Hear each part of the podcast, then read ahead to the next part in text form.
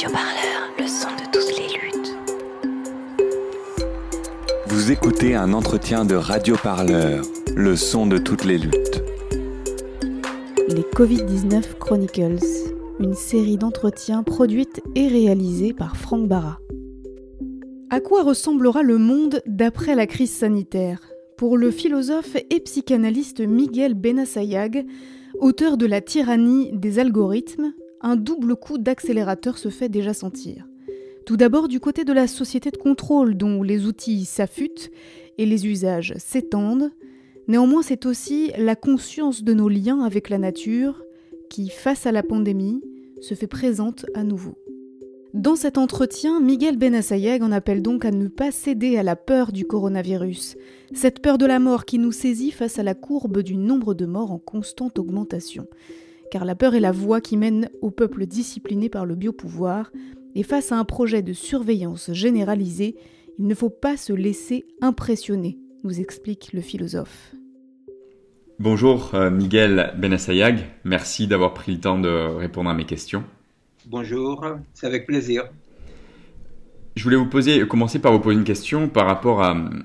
Il y a, il y a pas mal de penseurs en ce moment euh, et aussi de militants qui, qui prêtent une vertu quasi sociale au virus, en fait. Euh, donc, par exemple, le mouvement écologiste qui dit que ça remet au centre la question de l'écologie. Euh, il y a, on va dire, peut-être les, anarchistes qui, parlent d'un renouveau de solidarité. Mais il y a aussi certains qui disent que non, ce n'est qu'un virus, c'est qu'une pandémie, et qu'il ne faut pas le prendre pour, pour autre chose. Quelle est votre position là-dessus? Bah, dans tous les cas, jamais les choses sont qu'une chose, c'est-à-dire les faits ne sont jamais des faits nus comme ça qui existent en dehors d'un contexte. Alors, par rapport à que c'est une pandémie parmi des pandémies, ça c'est sûr, même je suis très surpris qu'on ne parle pas, par exemple, de la pandémie de 1957 qui a fait un million et demi de morts dans le monde, on ne sait pas si 100 000 presque en France, on parle jamais de la pandémie de l'hiver 68, par exemple, qui a fait quand même 17 000 morts directement en France et 40 000 à la fin, et un million de morts dans le monde. Il y a des endémies, par exemple chez nous en, Amérique latine, il y a la dengue, la dengue, non? Alors, euh, mais les, faits ne sont jamais des faits comme ça nus. La question c'est euh, qu'est-ce qui est, euh, inédit? Qu'est-ce qui est inédit aujourd'hui dans cette pandémie? Ce qui est inédit est justement cette convergence euh, inopinée, cette convergence euh, hasardeuse, effectivement, hein, voulue par personne, entre une nouvelle pandémie qui a effectivement, comme toujours, les pandémies, mais même depuis la peste, la fameuse peste, c'est toujours par une promiscuité entre espèces qui ne devrait pas être trop en contact. C'est vrai que la déforestation euh, élimine des segments de métabolisation entre des espèces et d'autres espèces, etc. Alors, tout ça est vrai pour toute pandémie, mais qu'est-ce qui est vrai en particulier pour la nôtre? Ce qui est vrai, c'est cette coïncidence, cette articulation entre les dispositifs de contrôle et disciplinaires, etc., préventifs, et la pandémie. C'est-à-dire que c'est la première pandémie, pour dire comme ça, de l'ère euh, de l'algorithme, de la virtualité, de la virtualisation, n'est-ce pas? C'est-à-dire que c'est la première euh, euh, pandémie qui arrive dans un monde de surveillance, un monde de contrôle, un monde dans lequel voilà, on peut tracer les parcours des, des, des gens euh, à la minute près, n'est-ce pas? Donc moi je pense que pour le dire comme ça, pour moi l'événement est cette coïncidence entre une pandémie grave comme les autres à l'époque des biopouvoirs et à l'époque du contrôle. C'est ça qui me semble être le côté inédit. D'ailleurs, par rapport à ce contrôle et par rapport aux, mesures exceptionnelles qui ont été prises par un grand nombre d'États, en France, on parle de guerre, de guerre sanitaire, euh, l'état d'urgence a été mis en place. Évidemment, toutes ces mesures mettent à mal les, libertés publiques et individuelles. Euh, est-ce qu'il y aura des séquelles, d'après vous, une fois qu'on s'en sera sorti, entre guillemets? Moi, je trouve bête, sincèrement très bête, euh, et avec des conséquences mauvaises, de parler de guerre. Euh, on n'est pas en guerre contre un virus, c'est-à-dire un virus qui n'est même pas un organisme vivant tout seul. C'est-à-dire, je pense qu'on est bien emmerdé par une réalité qui est la réalité de cette pandémie, la réalité quand même de, effectivement, l'écocide, comme on dit, et la pandémie ont un rapport. Donc, on n'est pas en guerre pour moi. On a un problème. On a un problème. Mais bon, euh, moi, quand j'ai une fuite d'eau euh, au robinet, je ne suis pas en guerre contre les robinets. J'ai un problème, n'est-ce pas? C'est-à-dire, et aussi grave que soit le problème, c'est un problème. Guerre, ça signifie quand même tout à coup un truc. Euh, pas innocent du tout, c'est-à-dire euh, on est là contre les autres, euh, etc. Et il y a un tas de cons qui sont en guerre, non, qui embêtent les infirmières, le médecin, qui les embêtent parce qu'ils peuvent contaminer leur maison, n'est-ce pas bon. Alors, donc, cette histoire de la guerre qui sert à discipliner les gens, qui sert à nous mettre à la place des fantassins, etc., ça, c'est une bêtise, n'est-ce pas?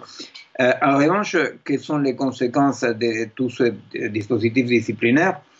Moi, je pense qu'il euh, y a un côté peut-être optimiste un côté très pessimiste. Le côté pessimiste, que de toute façon on ne va pas y couper, c'est que c'est un pas des gens pour le biopouvoir, le biocontrôle, parce que effectivement on est dans une époque dans laquelle la délégation de responsabilité des citoyens, citoyennes vers les machines euh, est énorme. Et alors les gens, comme ils ont peur, euh, quand on a peur, on ne veut pas être responsable. Ce qu'on veut, c'est être pris en charge. Donc il y a une sorte de désir de servitude volontaire énorme. Et les pouvoirs, les pouvoirs en général, auront euh, vu comment il est possible de discipliner une population, euh, bah, le monde entier. Quoi. Alors, moi, je pense qu'effectivement, du côté du contrôle, du côté des biopouvoirs, etc., et de la délégation des pouvoirs en plus des gens, les conséquences seront assez néfastes. De l'autre côté, il est vrai quand même que euh, des gens auront pu éprouver la différence entre un, lien virtuel et un lien euh, réel.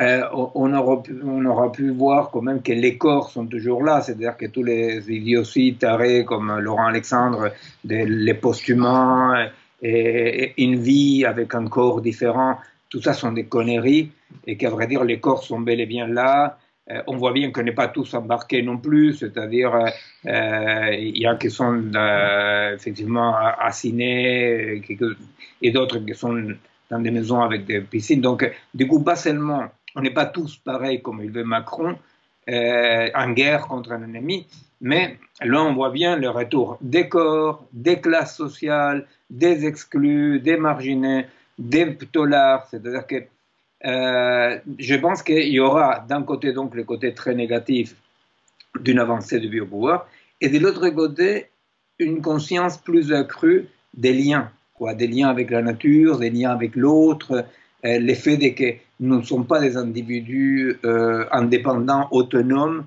que notre vie n'est pas quelque chose de personnel, hein, en tout cas pas que personnel. Non oui, je voulais vous parler de ça aussi dans nos sociétés occidentales, on n'a pas l'habitude de se mettre en, pause, on va dire, en, arrêt.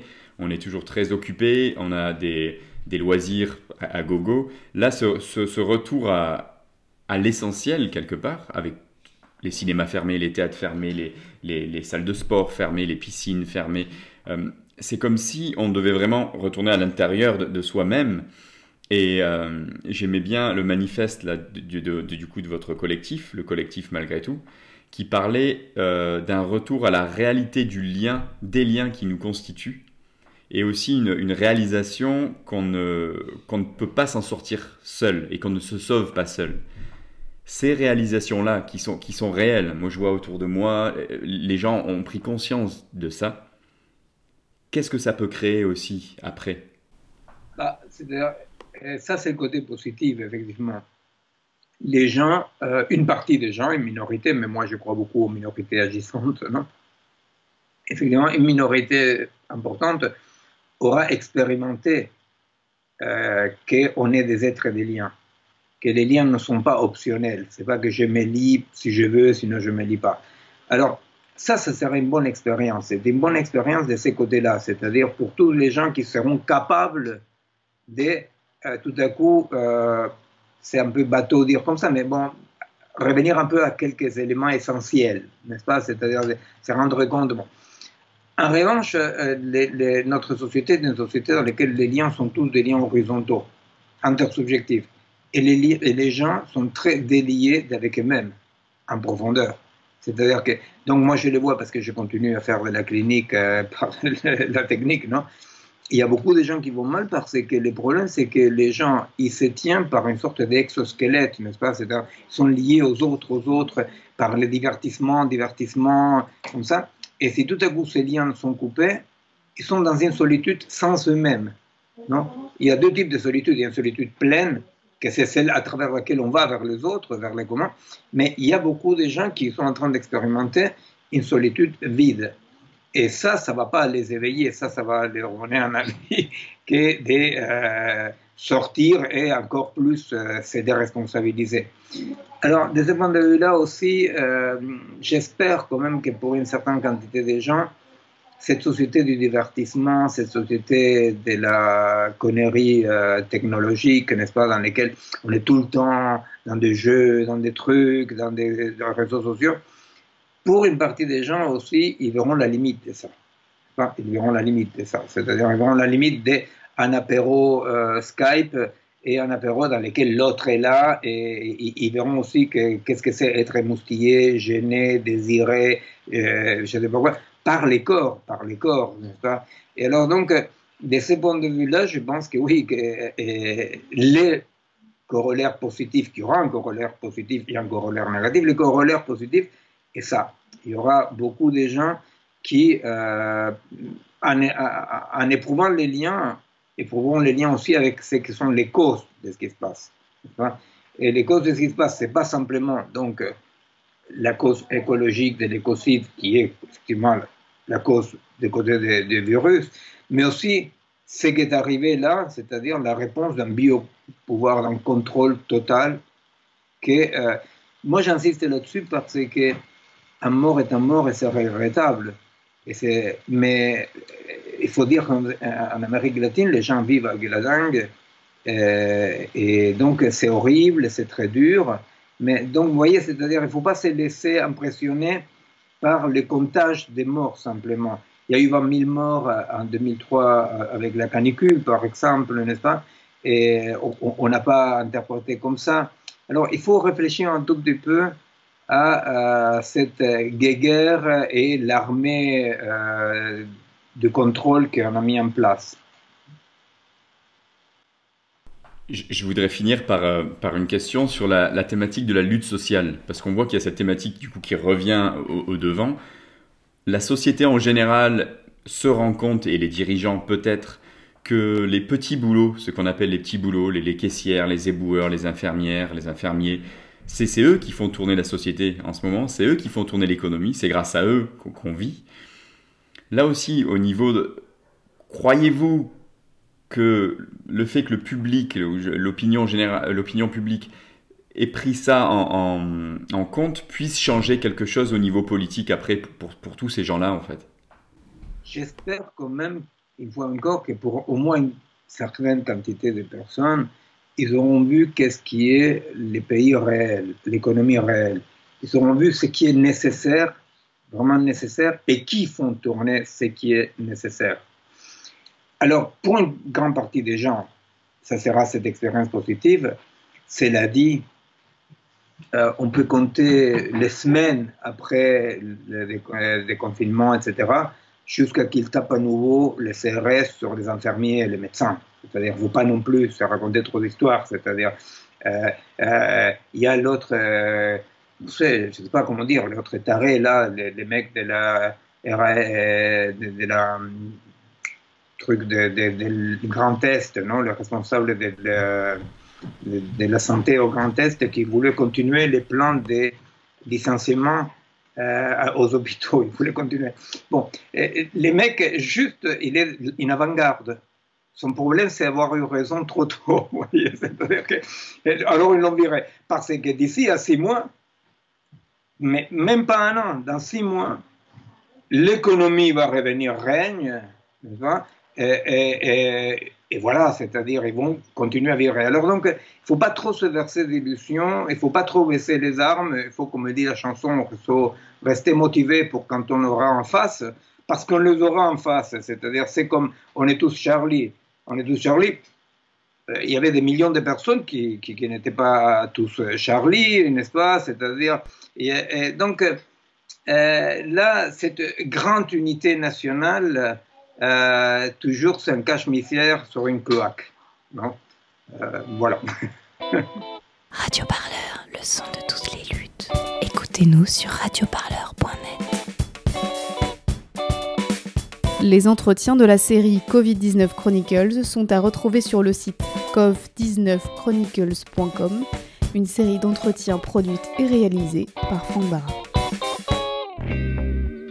L'hebdo-parleur, c'est la rédaction qui vous parle d'actualité. C'est un peu comme l'édito en une du Figaro, ça exprime un peu la voix de la rédac mais en un peu mieux écrit quand même et un peu moins de droite aussi. Et en plus féminazi L'hebdo parleur a écouté tous les lundis sur la chaîne de podcast L'hebdo parleur.